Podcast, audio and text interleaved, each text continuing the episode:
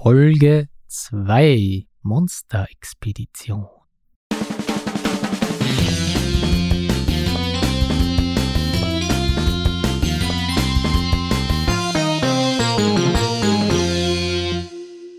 Herzlich willkommen zurück beim Solo-Spieletreff. Hallo, ich bin Roland. Mein Name ist Martin. Heute sprechen wir über Monsterexpedition. Richtig, Monsterexpedition. Ein Abenteuer in der Welt von Carnival of Monsters von Alexander Pfister. Ähm, Carnival of Monsters ist kein Solospiel, also sprechen wir nicht darüber, oder? Genau, Carnival of Monsters ist quasi ein Vorgänger zur Monsterexpedition. Es ist thematisch dasselbe oder in denselben Sphären, aber vom Spielablauf und auch von der Mechanik her ganz unterschiedliche Titel und auch unterschiedliche Designer. Ja, wir haben gesagt, wir beginnen mit einem ähm, etwas leichteren Spiel, mit einfachen Regeln und mit Österreich-Bezug, da wir auch wir aus Österreich kommen. Genau, und da fiel unsere Wahl auf Monster Expedition. Ein Spiel für ein bis vier Spieler vom Amigo Verlag. Sie sagen ab zwölf Jahren. Ich würde sagen, mit Beteiligung von Erwachsenen sollte ein Achtjähriger schon mitspielen können. Auf alle Fälle. Also ich habe schon gespielt mit meinen Kindern, der kleinere ist acht. Problemlos. Problemlos acht. Nein, er ist nicht problemlos, aber das Spiel ging problemlos. Worum geht es in dem Spiel? Es geht in erster Linie darum, dass man hier Camps hat mit äh, Jägern und diese in verschiedenen Gebiete entsendet und sie sollen Monster fangen. Ein schnelles Würfelspiel, oder? Genau, es ist sehr kurzweilig, sehr schnell aufgebaut, verbraucht sehr wenig Platz und man kann sehr schnell die Regeln erlernen und auch dann gleich beginnen zu spielen.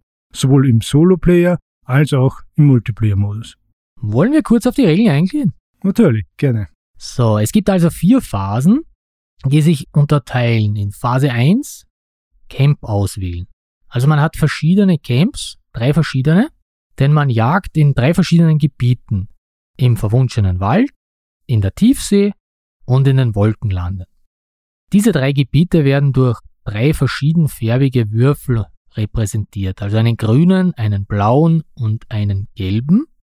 Daneben gibt es noch bis zu acht Jagdwürfel, die sind schwarz. Genau, thematisch kann man hier sagen, diese schwarzen Würfel widerspiegeln die Jäger, die in diesen Camps ähm, stationiert sind. Und durch dieses Aufwerten wird diese Basis größer und mehr Jäger können dort sein. Man wählt also aus das Camp, in dem man jagen will. Die Zuordnung, welches Camp man auswählt, ist deshalb wichtig, da die Monster nur in verschiedenen Gebieten tätig sind oder leben. Das heißt, die Wassermonster sind natürlich nur in der Wasserwelt und dort findet man zum Beispiel auch die Schlange, die man jagen kann. Die Monster haben verschiedene Werte und daher ist es wichtig, dass man sieht, welche Würfel man verwenden kann, denn das ist von Camp zu Camp unterschiedlich und in manchen Gebieten hat man mehr Erfolg als in anderen. Genau. Zum Beispiel kann man ja mit dem gelben Würfel bis zu einer 10 würfeln, im blauen genauso und bei grün höchstens bis zu 8. Es gibt dann natürlich auch noch äh, eine Ausnahme, Draco Chelonia, der ist in allen Regionen unterwegs. Aber sonst kann man die Monster nur in den bestimmten Regionen jagen. Da sind wir schon bei Phase 2 bei der Monsterjagd. Hier wird gewürfelt. Und je nach Camp hat man verschiedene Anzahl von Würfeln, die man wählen kann. Ganz zu Beginn ist jedes Camp auf zwei schwarze Würfel und einen färbigen reduziert.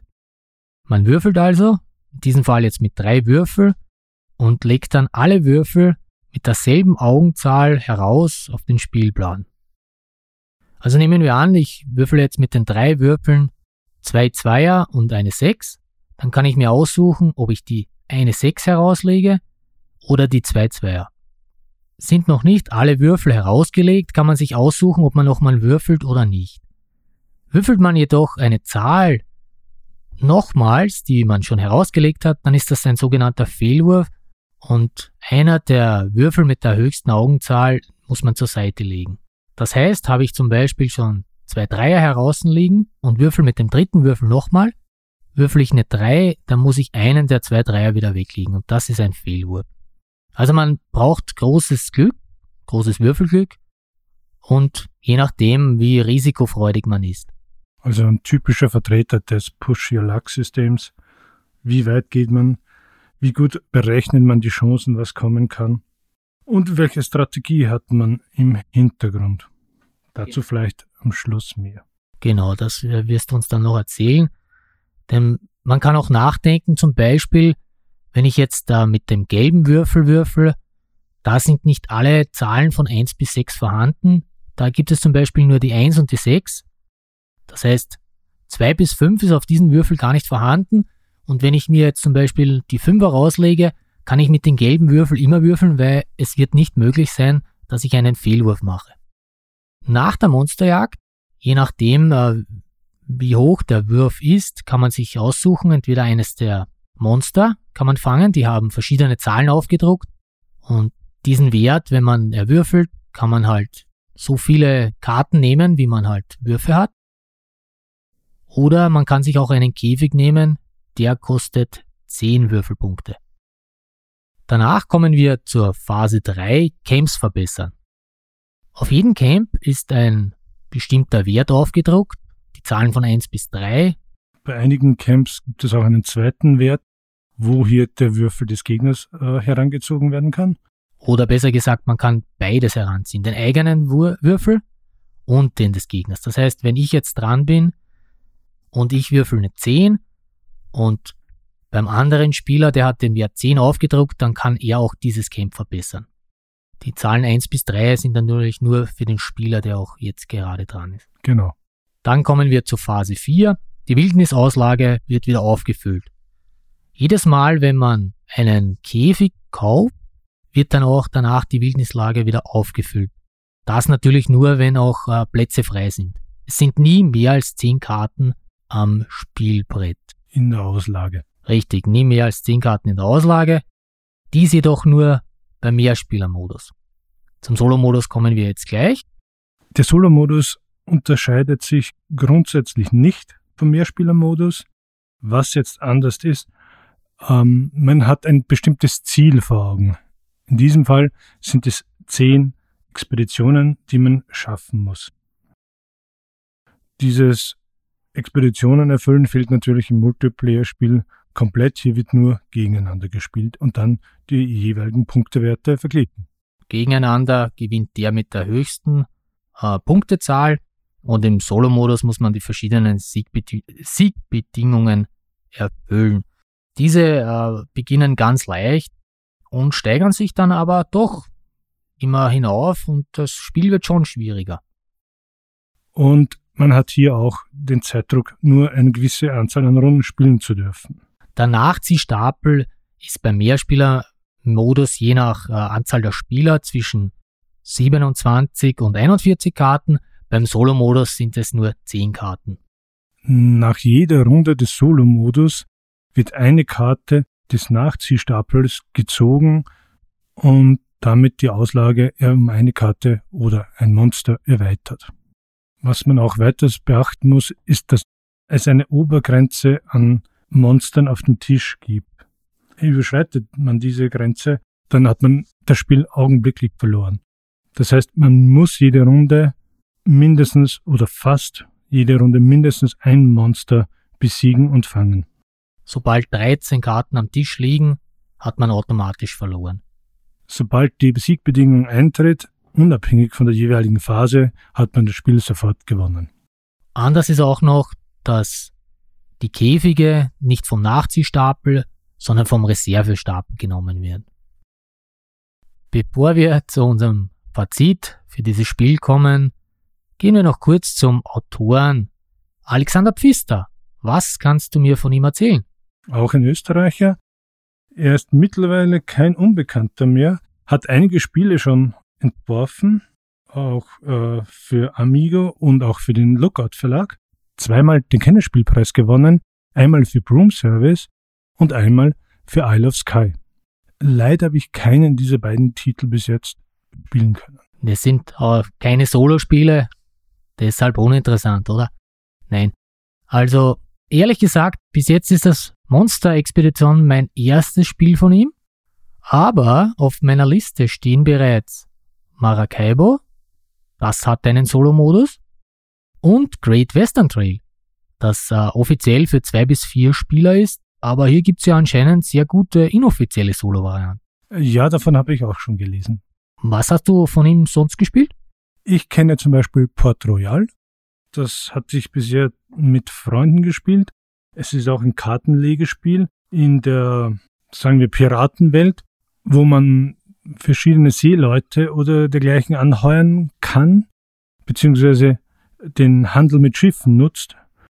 Das hat einen Modus Spieler gegen Spieler, aber auch einen Modus mit, ähm, den man kooperativ spielen kann. Hier muss man bestimmte Aufträge erfüllen.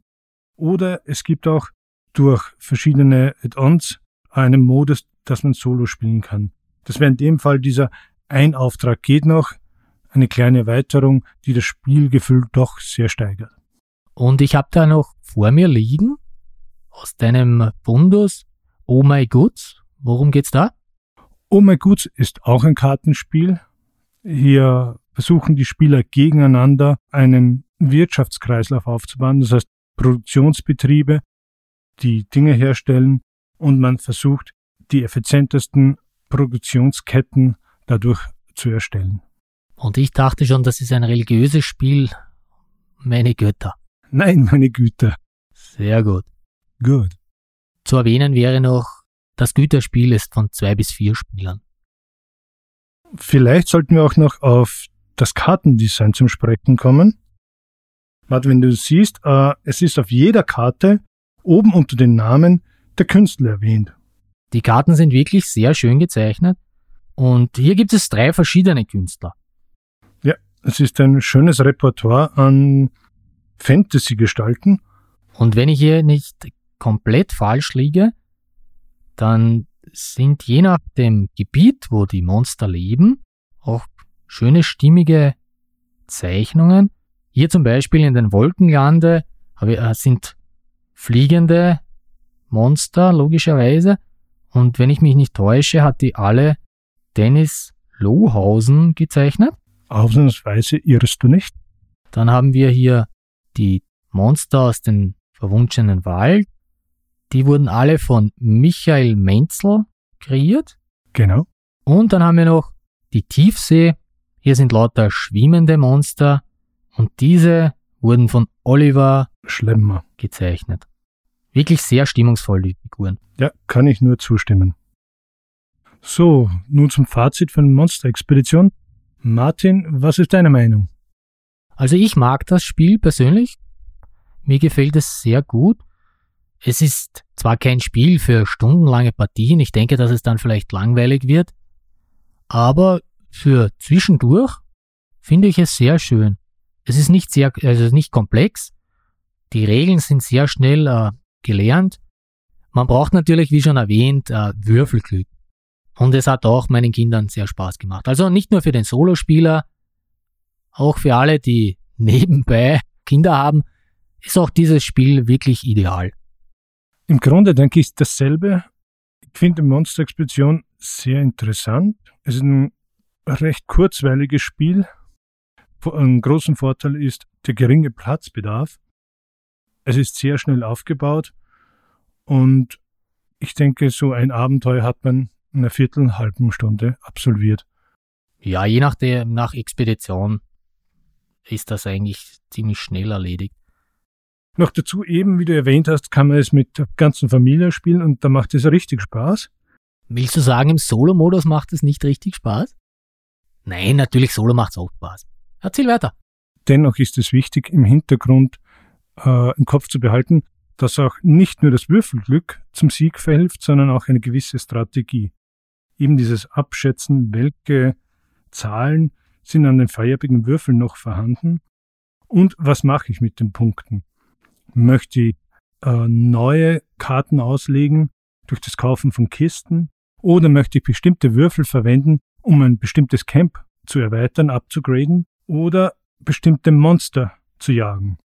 Manche bieten Boni und sind an gewisse Gegenden ge äh, gebunden und das sollte man auch immer wieder beachten. Richtig, je nach Expedition gibt es da im Solo-Modus ja die Siegbedingungen, wo man jetzt zum Beispiel nur in den verwunschenen Wald geht oder dergleichen. Mit diesem eigentlich positiven Fazit denke ich, sind wir fertig mit der heutigen Folge, ja? Ich sag Hallo. er sagt Hallo.